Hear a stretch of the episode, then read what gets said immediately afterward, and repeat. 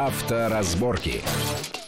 Приветствую всех в студии Александр Злобин. Это большая автомобильная программа на радио Вести ФМ. Мы, как всегда, обсуждаем главные автомобильные новости, события, явления, которые вызвали большой интерес и которые требуют дальнейшего обсуждения и, возможно, каких-то разъяснений со стороны экспертов. Сегодня у нас э, в гостях э, автомобильный эксперт Антон Чуйкин. Антон, приветствую вас в нашей студии. Здравствуйте. Наверное, главным событием, которое вызвало, на мой взгляд, самые жаркие обсуждения в автомобильных форумах э, среди автомобилистов, курилках и, так сказать, ну, не на дорогах, конечно.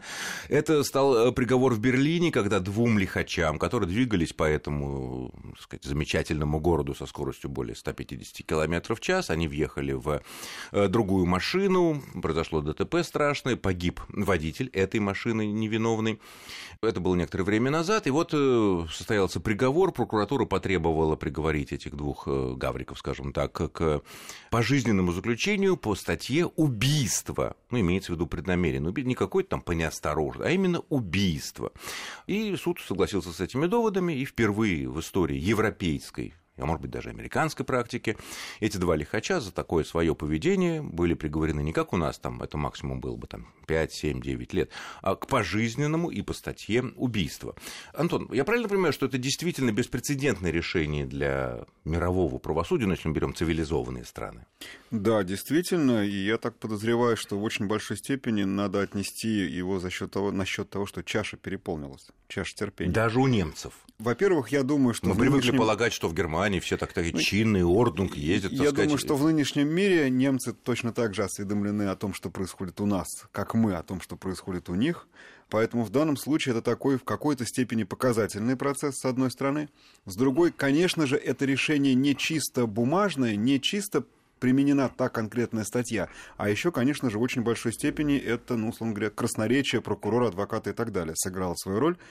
И, честно говоря, как-то даже оспаривать вот это решение мне не хочется, потому что... Ну, нет, оно уже оспорено, будет апелляция, я возможно, имею в виду будет... возражать. Я а, имею в виду возражать. А, с какой-то что... морально-этической точки зрения, Вы с эмоциональной. Ведь тут самый тонкий момент – это убийство, понятно, действительно было убийство. Но Преднамеренное хотели... или непреднамеренное? Вот. вот в чем вопрос. Автомобиль, ну я сейчас произнесу эту формулу, средство повышенной опасности. А это означает, что если мы едем с таким превышением скорости по городу... Сознательно, не то, что нас несет там, да.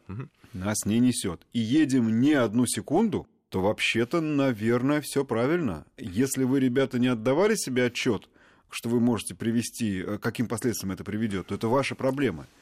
Но непреднамеренное, понимаете, это когда, условно говоря, что-то упало с крыши. Вот, наверное, вот так вот. А здесь... Ну, то есть, э, чистили крышу, э, не заметили кусок льда, который случайно откололся ну, от лопаты, да, полетел да. и, так сказать, то на есть, голову. Если подумать, чем вообще руководствовались люди, когда ехали по городу с такой скоростью? Ну, не только эти, и наши тоже. Любой человек, чем да, если вдруг он, вот вдруг он так устроен, что он по городу едет с такой скоростью. Кстати, интересный ведь вопрос. Если, ведь если глубоко покопаться в психологии, то не исключено, что мы как раз выйдем на намерение убийства.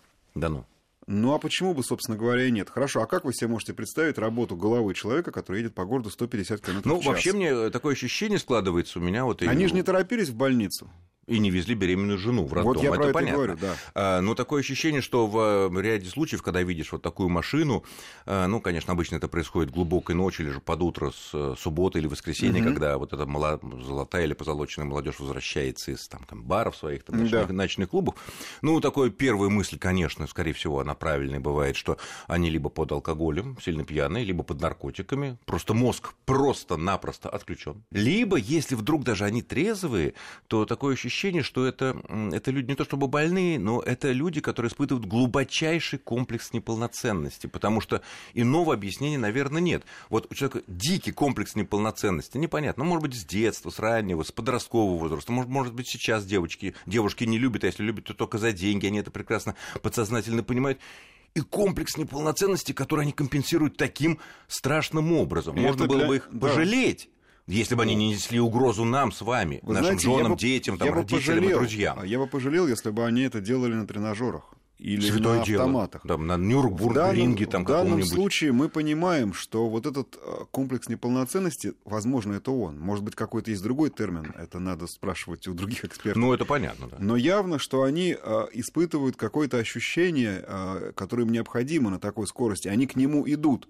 Вот это ощущение в конечном итоге приводит нас к тому, что вообще-то они, а, они демонстрируют, какие они ловкие при такой чудовищной опасности, которую они создают окружающим. Потому что ничего они, законного они продемонстрировать не могут. То есть они осознают, что они, вообще говоря, а, могут человеку убить. И в данном случае, кстати, совершенно неважно, условно говоря, на них что-то воздействует или не воздействует, потому что любое воздействие является отягчающим обстоятельством. Нет, ну понятно, ну пьянство за рулем это прописано в кодексах, хорошо. Но вот с другой стороны, мы опять неоднократно уже обсуждали последние страшные трагедии, которые произошли в том числе в Москве, когда там Поршня со 150 км в час убил человека, который шел рано утром в церковь. Э, я уже вот в минувшей программе мы говорили, ну не может быть такое, что машина ведь она выехала из этого клуба, ехала куда-то. Это ведь не только здесь он разогнался, он несся с, веро... с большой долей вероятности на такой скорости, и никто его не останавливал.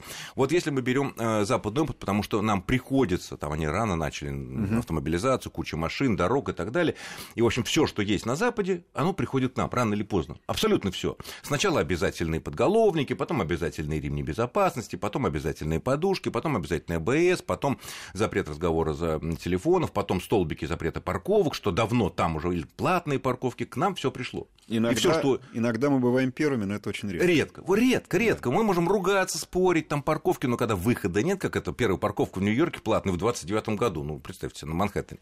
Но не в этом даже дело. А вот как они с этим борются? Вот можно ли себе представить ночь на субботу или на воскресенье, там, раннее утро, Париж, Лондон, Нью-Йорк, Бостон, Чикаго, я не знаю, там, Рим, в конце концов, можно ли себе представить, что некая машина, может быть, Порш, может быть, маленький Фиат, это даже не имеет значения, несется по городу со скоростью там, 140, 150, опять же, не будем говорить, комплекс неполноценности, человек разыгрался или он пьяный, и его километр за километрами никто не останавливает. И в итоге он куда-то кого-нибудь убивает. Ну или убивается, если так хорошо складывается, сам себя, только не забирая с собой никого более. Вы знаете, в отличие от кинематографа, в реальной да, жизни... Да, вот именно, именно, в реальной жизни. Вот, в реальной жизни а зачастую, во-первых, не так просто его срочно увидеть, быстро увидеть, а во-вторых, а, ну как это не ужасно звучит, а может быть проще всего его остановить не сразу – а, потому что, ну, представим себе, по тревоге мы поднимаем полгорода, оцепляем весь этот Берлин, а он все равно еще едет. И в итоге э, вот эти вот погони, они могут привести к очень большому числу То есть жертв. там погони, в отличие от того, что мы часто видим в кино, не практикуются по городам. Ну, давайте... На хайвеях понятно. Давайте да, разделим все, что мы видим в кино на 16, и получим то, что там практикуется. Практикуется там, в частности, то, что мы сейчас увидели. Ни в одном кино мы не видели, чтобы э, человеку, который совершил такое ДТП, давали пожизненное. А это бац, и случилось в реальной жизни. Вот это хорошая, между прочим, практика и профилактика. Я думаю, в очень большой степени это решение состоялось для того, чтобы... для страстки. Для других. Да, не исключено, что его оспорят, но уже шаг сделан, уже прозвучало на весь мир. Ребята, двум этим безголовым лихачам светит пожизненное, причем более Это чем уже реально. приговорили, да. То есть это уже сработало. Может быть, может быть. Они даже заранее знают, что решение будет оспорено, и, скорее всего, придется, его придется смягчить. Но факт остается фактом. Это уже прозвучало, и я очень надеюсь, что это прозвучало для всего мира, и в том числе для России. Но, но э, человека, который погиб в машине, с которым они столкнулись, его-то не вернешь. Вот не неужели вернешь. и там, на Западе, где давно уже столкнулись со всеми этими проблемами, просто объективно невозможно их, вот этих людей остановить и спасти людей, спасти человека, не потом приговорить, там, я не знаю, к отрубанию головы а спасти человека. То есть никаких вот там вертолетные наблюдения, я не знаю, там ну, какими-то а как? камерами. Давай, давайте себе представим как. Вы погони, знаете, погони невозможно вот в городе, наверное. Иногда, когда сталкиваешься с подобными случаями или, упаси боже, с а, стихийными бедствиями, вдруг понимаешь, насколько слаб человек. Всего-то навсего здание упало, всего-то навсего бетон пролился, а там, оказывается, кто-то был и его невозможно спасти. К нему пробиваются сутки, другие, третьи, оказывается уже поздно.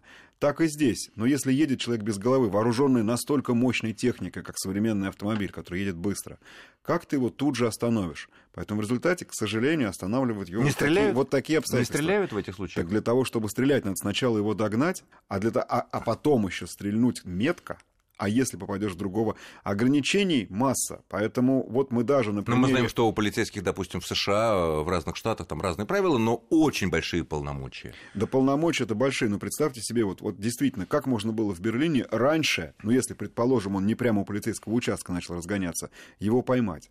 Ну, вот так вот получается. Мы же не имеем на каждой улице вот эти вот ежи, ежи противотанковые. А если он через а свои машины полицейские не, не перегораживают? Так ну, вот? тоже надо догнать и перегородить. То есть ну, передать все... следующему патрулю, он быстренько поставил машину на пути, и сам, люди сами убежали, чтобы, не дай бог, не, не пострадать. По идее, это должно было быть сделано, но не всегда же можно успеть. В конце концов, как, как немного камер, как немного полицейских, все равно требуется некоторое время. Больше чем достаточно для того, чтобы этот человек натворил таких дел. Хорошо, а если вернуться, так сказать, на два шага назад, если, допустим, э, полицейский патруль, который там стоит, видит лихача, который несется, и передает следующему э, на трассе или в городе, и передает следующему экипажу, этот экипаж останавливает эту машину. Да. Останавливает. И официально все оформляет, так сказать, вот, пожалуйста, данные с камер, который там, я угу. не знаю, на голове э, или там у этого самого сотрудника полиции. Э, штрафы какие по разным странам за вот, допустим, вот у нас, что удивительно, кстати, вот возвращаясь к э, приговору, если мы считаем, что такая гонка, приведшая к убийству, это гибели человека, это, в общем-то, преднамеренное, по мнению суда, убийство, то значит гонка там со скоростью 150 км в час по городу, которое даже не привело к ДТП, по логике, это приготовление к убийству которое влеч, должно влечь уголовное наказание, у нас там 3-5 лет может быть к этому тюрьмы, но не просто лишение прав, как у нас. У нас слабые наказания. Поймали? Права. Ну, все, да. все, это да. же это вообще ничто по сравнению с тем, вот там как это решено. Поймали на 150 км в час. А, Документально подтверждено. Что будет? Знаете, я про 150 не знаю, слава богу, это редкий Хорошо, 130, случай. 120 это в Берлине, в Нью-Йорке. Случай. Но а, вот просто, чтобы слушатели себе представляли, жалуюсь на наши штрафы, я вам сейчас а, абсолютно а, документальный случай приведу. Америка. Превышение скорости на одну милю в час. 112 долларов немедленно без оспаривания. Но Любой не... суд вынесет. Одна миля в час.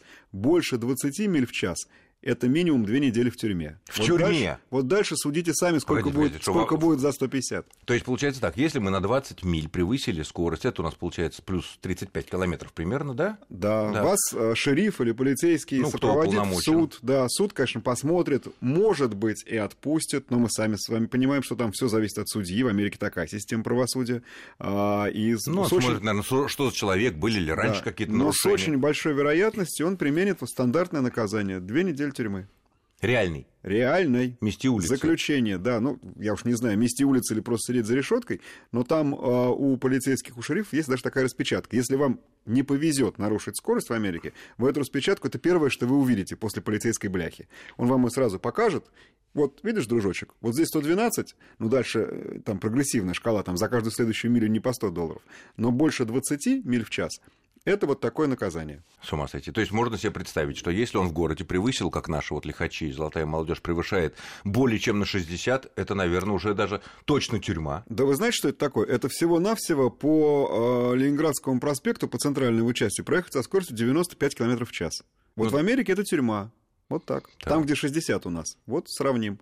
Это, я, это, это мы еще не берем звери... соотношение. Звериный оскал, с одной стороны, с другой стороны, на части объясняет этот вроде бы страшный приговор Вы знаете, за убийство а при, этом, а при этом съедут равномерно. И как только знак город, все со своих 55 на 35 миль в час тут же раз и перешли. А потом аккуратненько набрали. А в Европе соотносимо? А, нет, я, пожалуй, привел вам одни из самых жестких наказаний. А в Европе тоже очень по-разному. Э, ну, понятно, что Англия отличается же... от Италии, это ясно. И, и понятно, что за 150 наказание суровое и жесткое. Я же просто хотел сказать, что любое превышение скорости, оно вот так вот может жестко караться. А, и поэтому надо просто понимать, как там это воспринимается. Логичный шаг Понятно. следующий. Это мы вот прервемся буквально на пару минут. Э, не, не отключайтесь, мы вернемся и обсудим, почему это невозможно сделать у нас и спасти наши человеческие жизни. Авторазборки.